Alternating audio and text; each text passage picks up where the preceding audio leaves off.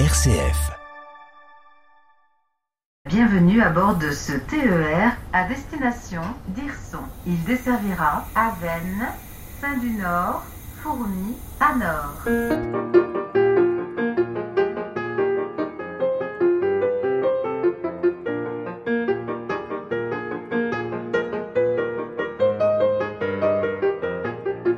À Hirson, dans l'Aisne, il y a deux stars. Le train, qui a désenclavé cette ville industrielle coincée entre les Ardennes et la Belgique. Et puis il y a le pianiste, Kit Armstrong, un génie de la musique. Quand il n'est pas en tournée à l'international, il vit au cœur de l'église Sainte-Thérèse de l'Enfant Jésus. À Hirson, il veut mener des projets avec les habitants. Pour lui, rien ne sert d'être célèbre si on ne partage pas sa passion avec d'autres. J'ai eu beaucoup de, de chance dans ma vie. Kit Armstrong, pianiste. Et je pense que c'est quelque chose que j'ai en commun avec euh, d'autres personnes qui ont eu euh, de la chance dans, dans leur vie. C'est l'envie de partager et l'envie de, de donner ces, ces possibilités à une nouvelle génération. Et on peut dire, si on était d'un esprit un peu plus étroit, que la chance que j'ai eue, c'est de pouvoir euh, poursuivre mes études en musique, euh, en sciences, etc., de pouvoir euh, me produire sur scène dès l'âge de, de 8 ans, de pouvoir faire une carrière assez confortable, euh, il faut le dire, en tant que musicien professionnel. Mais non, c'est- pas exactement ça. Parce que si c'était ça la, la chance que je souhaiterais transmettre à une nouvelle génération, personnellement, ça m'intéresse pas trop. C'est sur un niveau euh, beaucoup plus global. C'est vraiment la joie de la musique. C'est ça la chance que j'ai reçue. Vous semblez dire qu'on ne peut pas être heureux tout seul non plus. Oui, je, je pense que là, vous avez touché sur un aspect de mon caractère euh, euh, auquel je ne peux pas renoncer. Et c'est effectivement euh, ce désir de faire des, des choses pour euh, d'autres personnes. Peut-être si j'étais un peu plus cynique, je dirais que j'aime euh, plus l'humanité que l'être humain. vous avez raison euh, quand vous dites que on ne peut pas être heureux si on ne fait que des, des choses pour soi-même. Alors dis-moi, j'ai j'ai jamais joué avec euh, guitare, sauf euh, pour Bah, vas accompagner euh, Rodrigo. On, on commence, et puis tu vas voir au niveau, au niveau de l'équilibre, au niveau du... Frédéric Bernard, directeur du conservatoire d'Hirson. Moi, je vais essayer de ne pas pousser, de pas pousser le son. Oui. Comme ça, tu... Oui, c'est- c'est- Voilà, d'accord C'est comme ça qu'il faut faire. Euh, alors dis-moi, qu'est-ce qu'on joue? Eh ben écoute, j'ai euh, là, j'ai la, la sonate 1, tu... celle-ci. Sonate 1 de Caroli. Ouais. Bon, je vais télécharger ça. Sinon, tu... tiens, sinon je l'ai là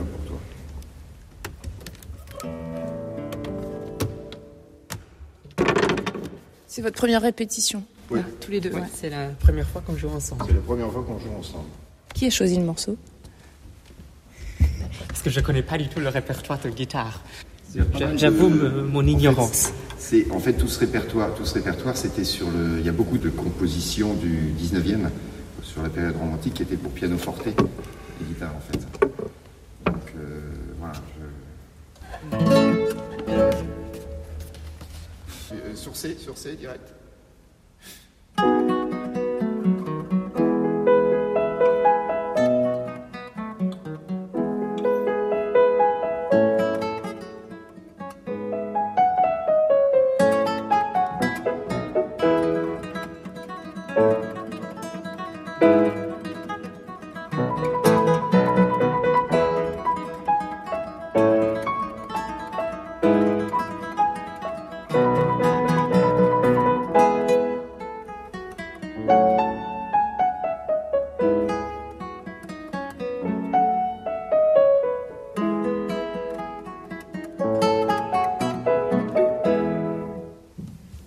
Bien, c'est bien. J'aime bien le côté concertant en fait de ce, Absolument. ce- hein, ce, ce côté pièce. Et c'est vrai que c'est. Il y a quelques côtés lyriques qui sont sympas. Je pense qu'on peut euh, plus, à mon avis, plus les accentuer quand sais dans, dans les réponses. Je parle.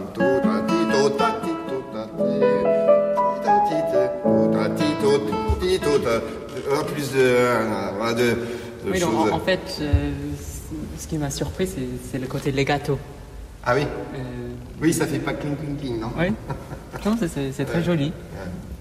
La dimension spirituelle du lieu, elle a quelle place pour vous Il y, a, y a 1300 roses au-dessus. Il y a Sainte Thérèse qui est aussi un personnage euh, particulier, euh, une, sainte qui est particulière. Beaucoup de gens sont attachés à Sainte Thérèse. C'est quelque chose qui compte aussi. C'est une question euh, qui est délicate, je, l'avoue, parce que il reste quand même inhabituel d'avoir des églises désacralisées qui ont été transformées en quelque chose d'autre. Ça a cependant été très important pour moi de garder son aspect d'origine. Toutes ces, tous ces motifs euh, de Sainte Thérèse. Je trouve que ça, appartient premièrement à l'histoire euh, du lieu et deuxièmement à son esprit. Et il faut dire que en 2019, euh, j'ai donné pour la première fois une messe en musique ici. C'était la, petite messe solennelle de, Rossini. C'était quelque chose que j'avais évité assez strictement pendant un certain temps. Après avoir acquis euh, le bâtiment, je me suis dit que euh, comme le bâtiment n'a plus la possibilité d'être une église, je, ne suis pas croyant euh, moi-même, mais je comprends et, je, ressens la spiritualité de la musique. Donc on peut dire que finalement c'est à travers cet aspect de la littérature musicale que je connais, que je suis venu un peu à cette réflexion euh, sur ces thèmes euh, qui ont tellement marqué l'histoire de cette culture. De la musique, oui. L'histoire de la musique est marquée par le divin aussi. Oui, absolument. Mhm. Et le sacré, vous dites, vous n'êtes pas croyant, mais vous croyez quand même en quelque chose. Vous croyez en la beauté. En quoi est-ce que vous croyez? Pour moi, c'est très difficile à dire. Euh, en fait, euh, on peut dire peut-être que c'est l'institution à laquelle je ne crois pas euh, dans ma vie privée. Est-ce que vous croyez à une transcendance, à quelque chose de, de divin, quelque chose qu'on ne comprend pas, un mystère, quelque chose qui nous dépasse? Il y a toujours quelque chose qui nous dépasse. Est-ce que ceci devient l'objet d'un acte personnel de foi, c'est une décision que je n'ai pas encore prise. Quand on joue de la musique, on est transporté, non? Moi, je, ressens en tout cas ces transports euh, lorsque je joue de la musique, euh, lorsque je me trouve en face des grandes œuvres d'art, des grandes œuvres de cuisine, si, si vous voulez. non, mais ça, ça fait partie aussi euh, de la... de, de de tout ce qui est sensuel dans notre vie. Et c'est sûr que toute réflexion intellectuelle passe aussi par le côté sensuel, à mon avis. Euh, parce qu'on est, on est quand même des, êtres humains, pas des cerveaux. On peut dire que là vraiment, euh, que la musique est quelque chose qui nous dépasse. Surtout euh, à ce niveau-là, parce que la musique, pour la plupart des gens, est quelque chose dont on n'a pas besoin d'un côté purement pratique. Autrefois, peut-être, il y a très très longtemps, on aurait pu dire que la musique était essentielle pour euh, l'unité euh, des tribus. Mais aujourd'hui, on a quand même une culture euh, quotidienne qui rend non essentielle la pratique de la musique si on veut absolument de la musique dans notre vie, il suffit de mettre Spotify à l'ordinateur. Il suffit d'acheter un, CD. Et c'est un peu ça que je trouve dommage. Parce que moi, personnellement, j'ai reçu tellement de joie à travers la musique que j'ai pratiquée de façon active. Et j'aimerais bien que les autres euh, viennent aussi dans, une situation où ils peuvent ressentir cette joie. Vous semblez dire que le paradoxe, c'est que la musique est accessible très facilement, mais de là s'y impliquer, c'est vous inviter à, soi-même pratiquer la musique. C'est ça qui est important pour vous. Oui, absolument. Je pense que j'ai suivi un parcours peut-être euh, pas très habituel pour les musiciens. C'est-à-dire ma, ma formation était dans les sciences naturelles d'abord, et puis dans les mathématiques fondamentales. On ne parle pas vraiment de la nature. On parle plutôt dans les mathématiques fondamentales d'univers imaginaires qu'on crée seulement pour l'intérêt. C'est la beauté qu'on cherche. C'est là où je suis venu, du coup, à l'art, par la beauté. Et par la création euh, des univers euh, ou des objets qui n'existent pas dans la vie euh, réelle, mais qui parlent sur un plan très très profond à notre sens de la beauté.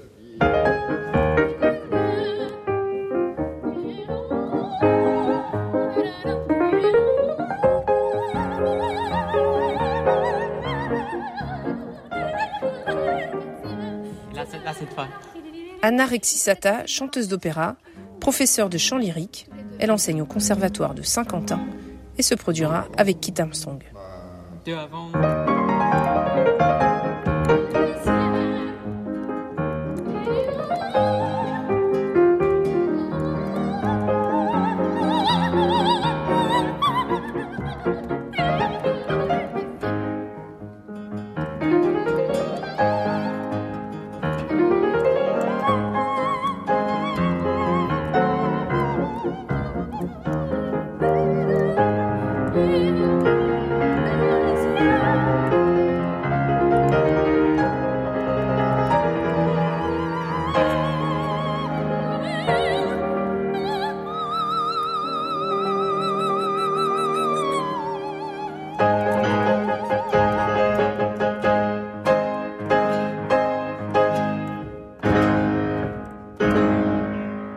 Qui êtes professeur, euh, d'après vous, qu'est-ce qu'on transmet aux, élèves, aux étudiants quand, quand on enseigne la musique, quand on, les emmène sur ce, sur ce terrain-là? Pourquoi c'est vital pour vous? Quelle dimension ça, ça peut leur euh, ouvrir? Euh, merci pour la question qui est pertinente. J'ai eu la chance d'avoir des professeurs remarquables toute ma vie qui m'ont accompagné, qui m'ont façonné. Et un professeur euh, de direction d'orchestre français, euh, Jean-Sébastien Béraud, euh, il disait on n'enseigne pas ce qu'on sait, on enseigne qui on est, ce qu'on est. Et donc ce, ce, qui est possible de transmettre, c'est la façon de laquelle on vit notre métier et art. Voilà. C'est ce qui vous fait vibrer en fait, c'est-à-dire qu'est-ce qui vous tient en fin de compte? Qu'est-ce qui me tient? Euh, je, je, ne peux pas m'éloigner en fait, c'est euh, viscéral, c'est universel, c'est dans la nature, c'est dans l'univers, c'est la musique nous unit en dehors de, des convictions, au-delà des, des croyances, des, des mots. Euh, elle, elle dit ce qu'aucun mot ne peut dire, mais que tout être humain, ou toute créature d'ailleurs, peut comprendre ou entendre. Alors là, on, s'est un peu éloigné, mais il y a le guitariste qui répète avec Guitar Song. Après, c'est vous. Donc vous allez euh, répéter un chant que vous allez jouer ce soir. La répétition, c'est un moment aussi un peu particulier avec euh, celui avec qui on joue. Qu'est-ce que ça, qu'est-ce que ça représente pour vous? Qu'est-ce que vous aimez dans les répétitions? Euh, Ce que j'aime dans les répétitions, c'est d'aller au plus vite à l'essentiel et pour donner le meilleur le jour J. Et surtout, ça permet de il y a comme ça, euh, pour moi, tout est musique de chambre, ça s'appelle. C'est, hum, c'est le fait d'être attentif à l'autre pour pouvoir faire une, unité euh, dans tous les aspects et que cela soit agréable pour chacun. Personne n'est au service de personne. Nous sommes tous euh, indépendants. Chacun a sa place. les répétitions, c'est le moment où on touche à la matière, au travail, le véritable travail. C'est comme dans un jardin. Les jardins peuvent être beaux. Mais le plus intéressant, c'est de voir euh, ce qui se fait avant, qui emmène euh, les plantes. Euh, elles ont besoin de l'eau et du travail de la terre. c'est ça en fait, c'est d'avoir pris le temps, ce qu'on prend, ce que normalement on a besoin de faire davantage à nos jours ou en cours. Vous, avez fait de la musique votre vie aussi. Ce lieu, est-ce que pour vous il est, particulier ou finalement vous avez l'habitude de jouer dans des églises? Qu'est-ce qu'il a d'un peu différent? C'est une église euh, du XXe siècle en béton armé qui, était vouée à l'abandon mais qui a été euh, restaurée par euh, Kit Armstrong. Elle a été désacralisée. Donc c'est pas une église qui accueille des cultes. Alors en quoi pour vous elle constitue quelque chose d'intéressant, un lieu d'intéressant? Alors Effectivement, c'est pas une église euh, où il y aura le public euh, concerné. C'est pas une église où on ira peut-être se recueillir ou, euh, avec l'intention de le faire ou d'allumer une bougie. Il est vrai, toutefois, ça reste une église avec la particularité que tout est fait, l'acoustique est juste merveilleuse.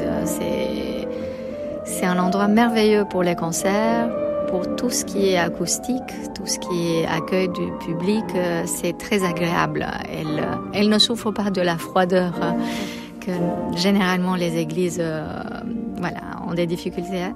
Mais et j'aime bien, ça reste, ça reste une église en fait. Et pour moi, les lieux de culte, ils ont la particularité de te permettre de te recueillir de se recueillir et de, parler au divin en, soi. C'est une façon de continuer à faire son métier, l'art, dans, notre domaine, tout en, lui donnant l'aspect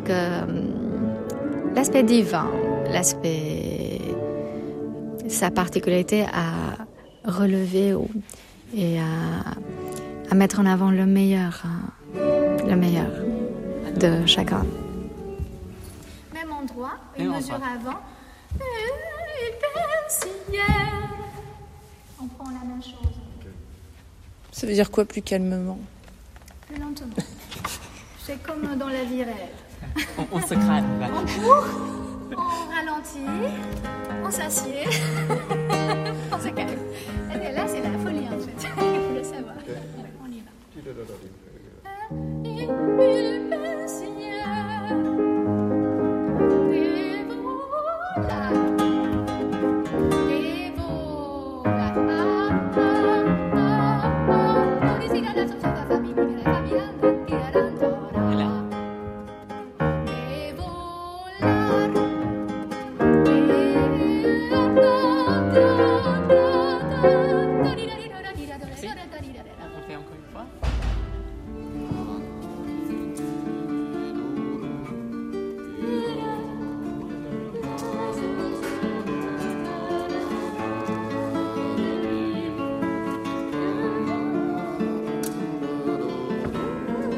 Il répéter quoi Alors, ça, c'est l'air Regnava nel silenzio.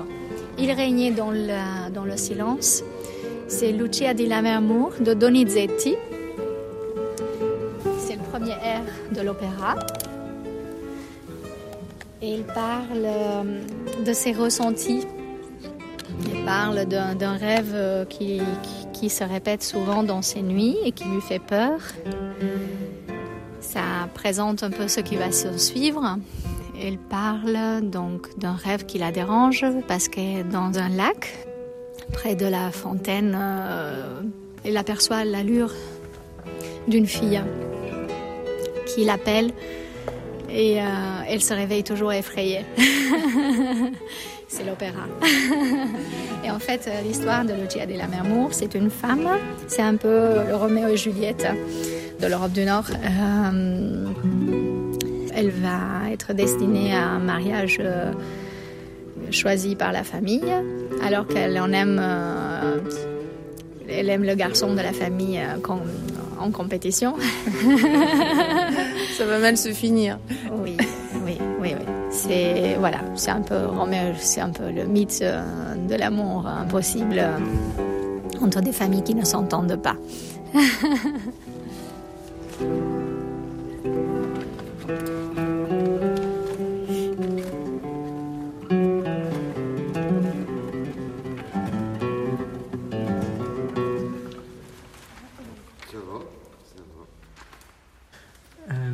Derrière.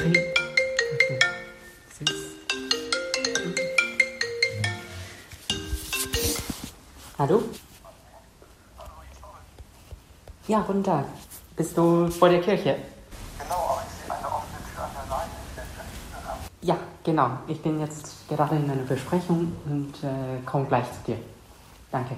Kein Problem, ich bin drin und fang mal an. Wunderbar, vielen Dank.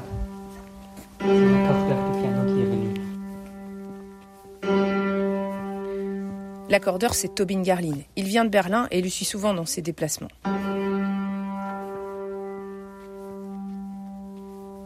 Je lui demande si Kit a une manière particulière de jouer.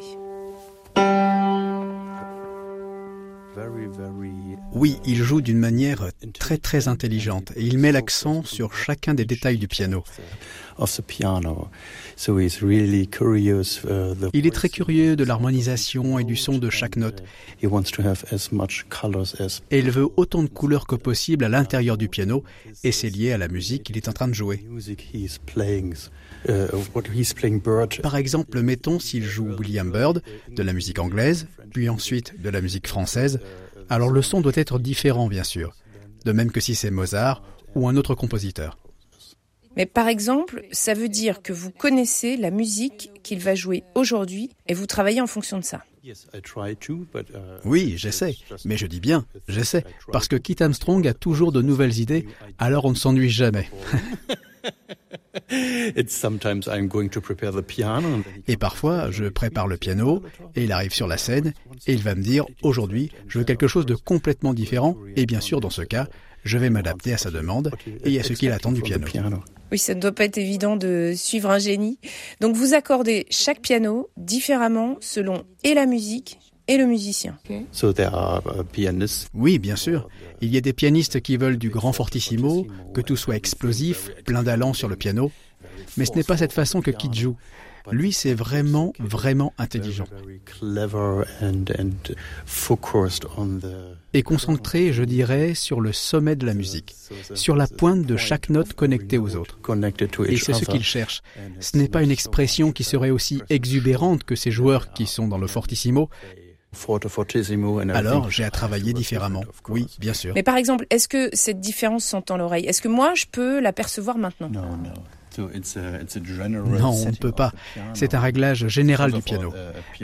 L'accordage du piano, c'est quelque chose de physique. Et ensuite, ça devient intéressant parce que je peux faire quelque chose de plus nerveux, de plus sauvage. Nous avons trois cordes sur chaque note. Vous entendez sur le piano. Et ça, c'est très important pour le son. Je peux jouer avec ces trois cordes pour faire entendre différentes couleurs à chaque note. Et si vous regardez bien comment Kit joue chaque note, alors vous comprendrez que la façon dont le son colore ces changements est de plus en plus importante. Et c'est cela que je peux ajuster.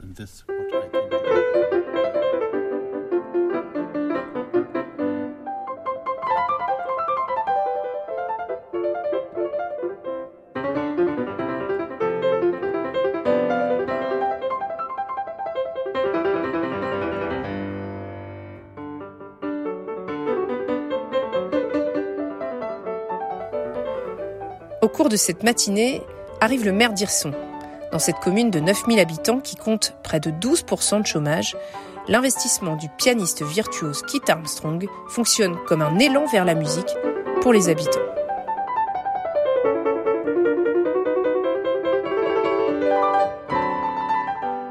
Jean-Jacques Thomas, je suis maire d'Irson depuis le siècle dernier, 1995 exactement, et euh, président de l'intercommunalité. Je suis par ailleurs président de l'Orchestre national de Picardie.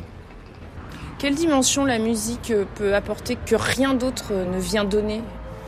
À la fois, je pense, une paix intérieure et puis euh, une ouverture euh, de l'esprit et du cœur. Et puis, euh, le beau n'est pas que visuel. Le beau s'écoute, le beau s'apprécie sous différentes formes.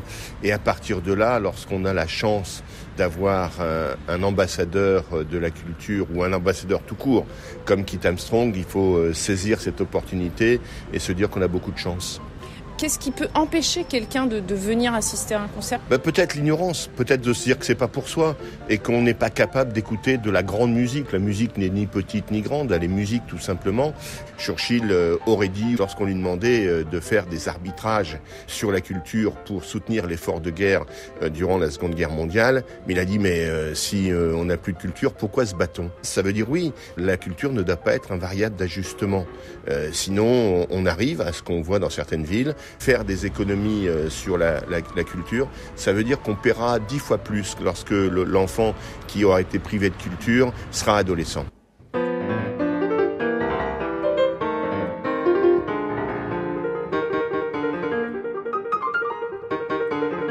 Ça vous a surpris quand euh, Kit Armstrong est venu, il avait 20 ans? Ça s'est passé comment? Bien. Tout de suite, euh, donc, il est tombé amoureux de l'Église. Et Kit Armstrong a été le magicien qui a redonné vie à cette église. Parce que le curé avait déjà dynamité le campanile pour des raisons de sécurité. Et Kit Armstrong lui a redonné vie. Il a ouvert ses portes, il a aussi ouvert son cœur et son esprit. Et donc, en même temps, on accueille des personnes de l'extérieur qui découvrent son. Or, certains se disent, mais qu'est-ce qu'il vient faire dans une ville du département de l'Aisne? Il vient faire de la musique. Et puis surtout, Kit Armstrong a eu cette intelligence de prendre la ville telle qu'elle était, et non pas telle qu'on souhaiterait qu'elle soit. Il a rencontré euh, des artistes, le directeur du conservatoire euh, vient y jouer de la guitare, euh, la chef de chœur vient y chanter, et il est capable d'avoir des garçons comme Bielov, Capuçon qui sont présents, mais également des artistes locaux qui ont la chance de jouer avec Kit Armstrong, ce qui serait impossible si Kit Armstrong était resté en Allemagne aux États-Unis ou je ne sais où, il est devenu non pas un, tirachien à part, mais un tirachien à part entière.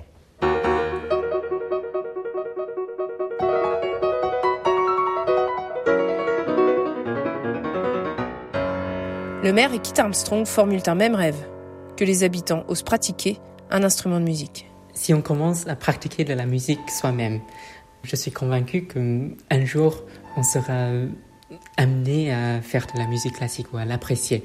Parce que pour moi, la musique classique est l'expression euh, la plus parfaite, la plus aboutie et aussi euh, la plus diverse de cet esprit euh, musical qui est immanent dans tous les hommes. Votre compositeur préféré, c'est qui? Je n'ai pas de compositeur préféré. Non, finalement, mon compositeur préféré, c'est la nature. C'est l'existence de ce qui est euh, l'harmonie. L'accord majeur, par exemple, n'a pas été composé par quelqu'un. C'est quelque chose euh, qui résonne dans nous tous et qui est à la base de toute expression euh, musicale et de toute création musicale. Et celui qui a créé ça, c'est mon compositeur préféré.